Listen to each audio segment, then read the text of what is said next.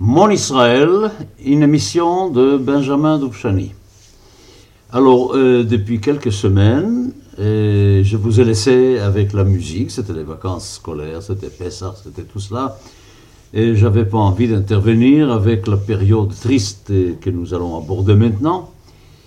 De toutes les façons, je crois que vous étiez content d'écouter cette musique des années 30 et voilà, j'avais une grande hésitation. Est-ce que j'allais chanter moi-même Est-ce que j'allais chercher des disques avec cette musique-là Enfin, de compte, j'ai dit qu'on est toujours le mieux servi par soi-même. Et je vous ai offert euh, ces musiques-là par un chant a cappella et que j'ai eu assez de mal à faire parce que j'avais des problèmes de voix pendant tout ce temps-là. Enfin, j'espère que tout ça, c'était pas très grave et que vous étiez content d'entendre toutes ces musiques que nous entendions, moi, enfant, et les autres adultes, pendant les années 30. Et nous arrivons là maintenant, il faut continuer maintenant le travail, et nous sommes aujourd'hui à l'épisode 59 de Mon Israël. 59, je n'ai jamais pensé que ça irait aussi loin, il nous reste encore pas mal à faire. Bon, nous abordons une période noire, une période très difficile, une période vraiment compliquée. Nous abordons les années 1936-1939, juste avant la guerre, les trois années avant la guerre. Il faut dire tout de suite, ne pas oublier que en 1933, Hitler arrive au pouvoir, et puis des nuages noirs qui commencent à couvrir l'Europe. On sait déjà, mon père le savait pertinemment, que les choses allaient s'aggraver pour les Juifs en Europe. Tout le monde savait qu'on allait aborder un temps très difficile. Jamais, jamais l'idée sioniste et l'idée d'un lieu pour euh, former une nation juive était aussi nécessaire. Jamais les mandats britanniques sur la Palestine ne semblaient aussi indispensables et que, pendant ces années-là, évidemment, les Arabes n'étaient pas euh, insensibles à tout cela, ils savaient parfaitement bien ce qui se passe, ils se rendaient compte qu'il y avait vraiment une vague très très forte et d'immigration juive et de renforcement très très fort de la communauté juive et en Palestine. Euh, on a eu déjà une vague énorme de manifestations contre les Britanniques en octobre 1933 dans toutes les villes arabes.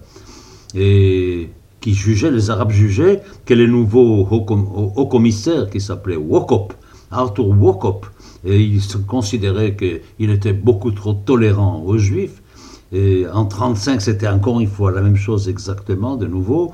Mais en 1935, il s'est arrivé quelque chose de, pas sympathique, c'est que toute l'intelligentsia arabe a rejoint les, rangs des opposants et il y a eu une tentative de la part de ces hauts commissaires, de ces WOCOP, de calmer un petit peu les, Arabes.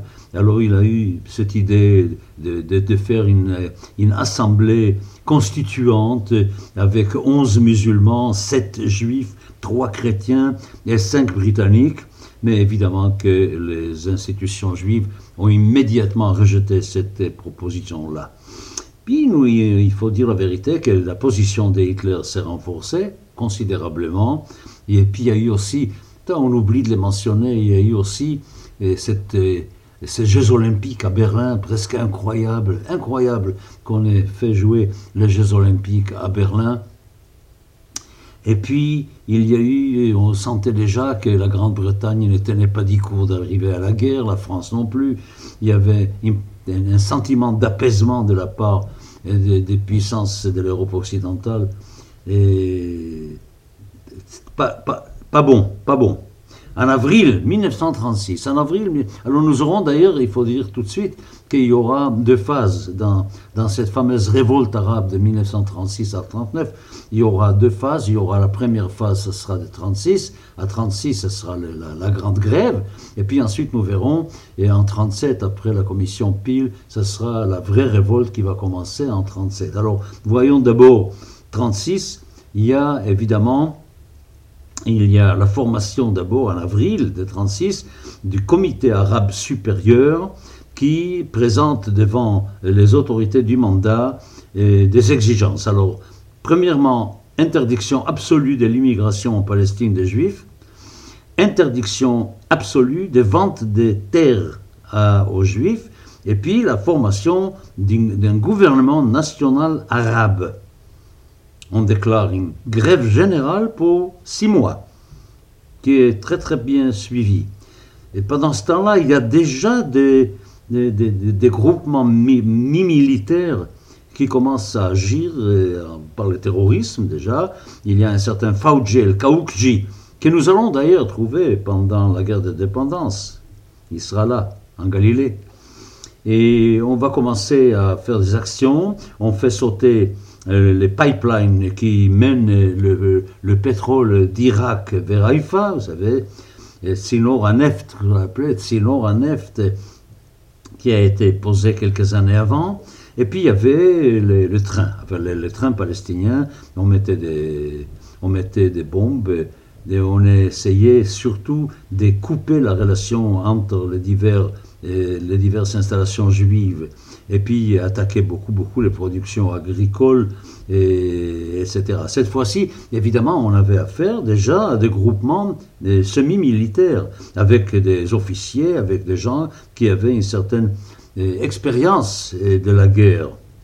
Alors là, le gouvernement britannique, devant le succès de, cette grève de six mois de la part des Arabes et dans le début des actions terroristes dans le pays, ont décidé de nommer une commission pour aller étudier un tout petit peu sur place euh, qu'est-ce qui se passe? Alors, c'était Lord Peel qui était à la tête de cette commission elle a étudié la question, elle a interrogé les uns et les autres, et puis le 7 juillet 1937, et la commission a publié ce qu'elle pensait de la situation.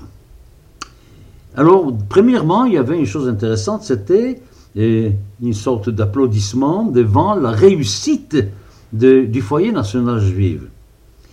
Et reconnaissance que la présence des Juifs en Palestine a amélioré la situation générale du pays et sur le plan agricole et sur le plan de la santé, y compris dans la population arabe, et puis que ceci a été un élément qui a joué dans l'augmentation de la population arabe.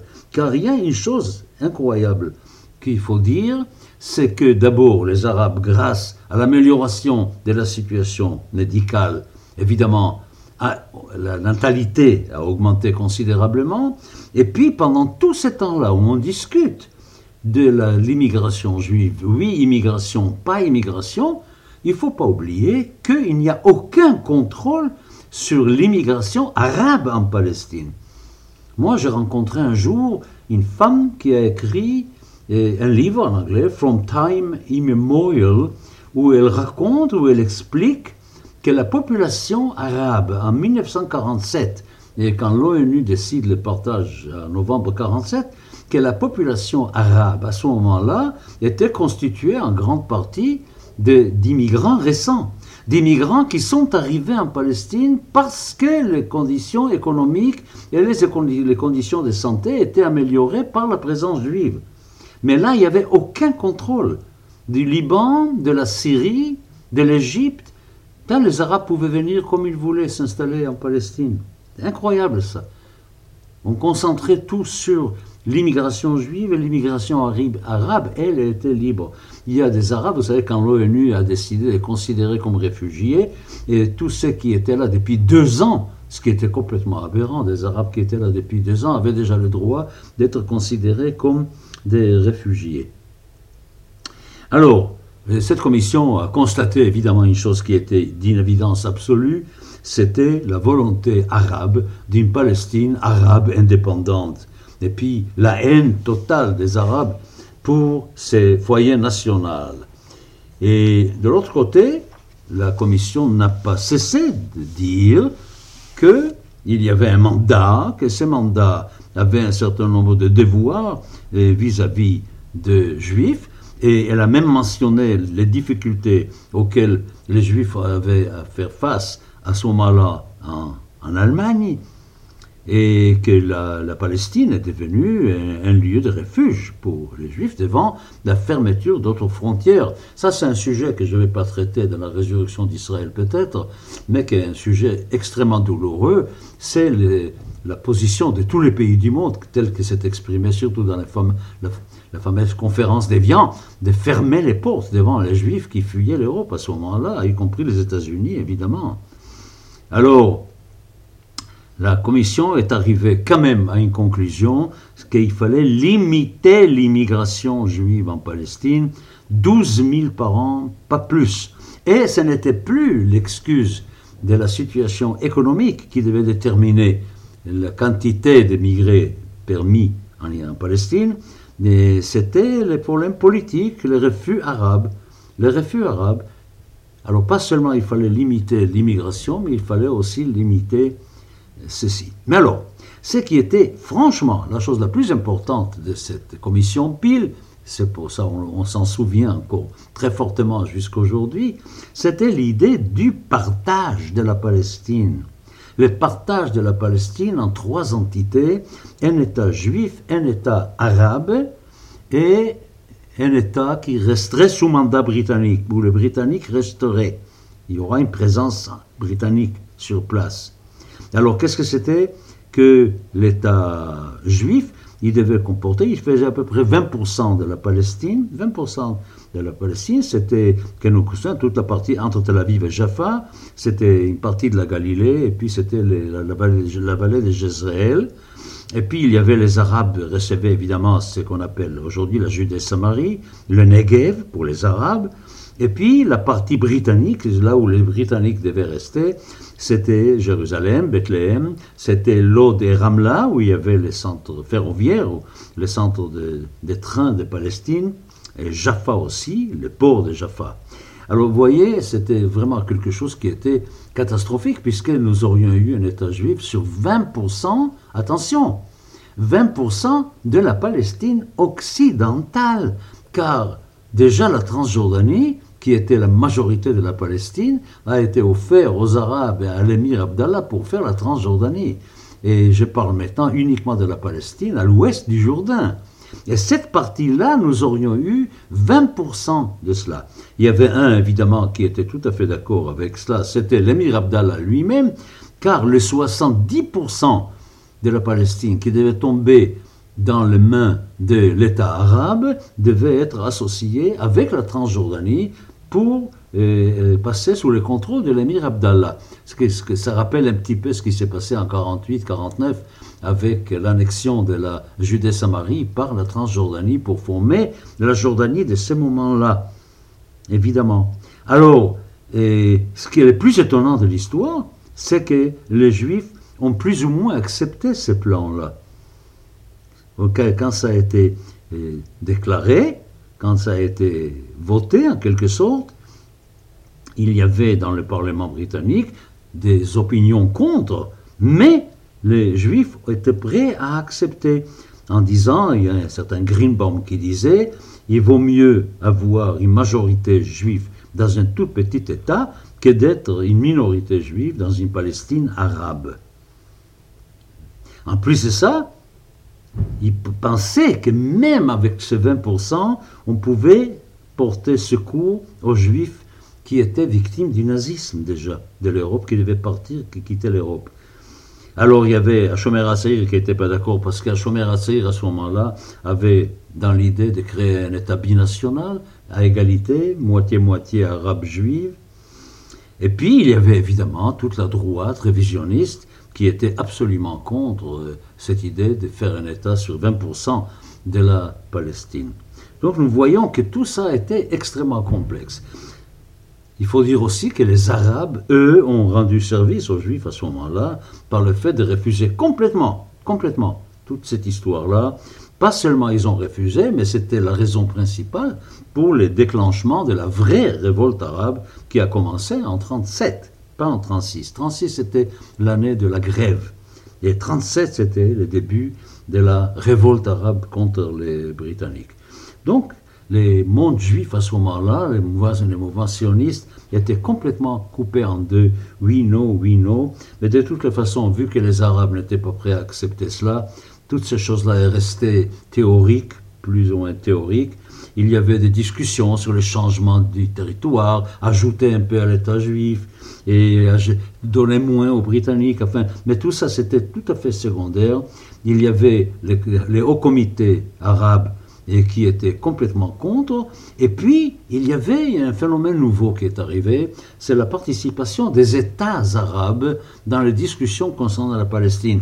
Les États arabes autour, euh, l'Égypte, la Syrie, etc., ont eu voix au chapitre, commencé à intervenir dans tous les problèmes de la euh, Palestine. Et puis nous savons que, par exemple, en septembre 1937, il y avait en Syrie un congrès pan-arabe qui a commencé déjà à programmer la guerre contre les, Britanniques et contre les Juifs. En septembre 37, on peut dire, a commencé la vraie, la vraie révolte arabe, avec l'aide des États arabes. Alors c'était la guerre des guérillas, évidemment, et il frappait les Anglais, il frappait les Juifs aussi, mais ce qu'il faut dire, et ça qu'on oublie de le dire, que parmi les morts de ces temps-là, je parle de 37, 38 et 39, il y a eu 5000 euh, Arabes qui sont morts pendant ce temps-là. Je peux vous donner même des chiffres, j'ai ici devant les yeux des chiffres que les Anglais ont perdu pendant tous ces événements. Il y a eu 262 euh, Britanniques qui étaient tués, il y a eu 300 Juifs qui étaient tués, et il y a eu 5000 Arabes qui étaient tués 15 000 blessés, 12 000 en prison, des exilés, des exécutés. Il y a eu plus de 100 exécutions capitales contre les Arabes. C'était une, vraie, guerre. Les Anglais ont eu à la fin presque 50 000 soldats en Palestine. De toute façon, cette révolte arabe a déclenché chez les Anglais une réaction très très très saine à ce moment-là, écraser. Il fallait écraser la révolte mais alors, parmi ces 5000 Arabes, dites-vous une chose, les responsables, c'était ni les Anglais, ni les Juifs, c'était les Arabes eux-mêmes. Il y a eu des luttes intestines entre un camp plus ou moins modéré des Palestiniens, et puis alors les gens des Mouftis, ceux qui étaient pour la révolte, et des milliers d'Arabes étaient assassinés par des Arabes. Évidemment, le gouvernement a immédiatement a immédiatement supprimé toute valeur à ces comités arabes supérieurs et ses membres étaient exilés aux îles Seychelles. Les mouftis a eu le temps de fuir, on n'a pas réussi à mettre la main dessus, il est parti en Syrie et ensuite là il est parti en Allemagne nous savons après, nous verrons qu'il a collaboré évidemment avec Hitler pendant la guerre. Et à, à la fin de 38, seulement à la fin de 38, et la force britannique était suffisante pour pouvoir vraiment commencer à travailler sérieusement contre la révolte arabe.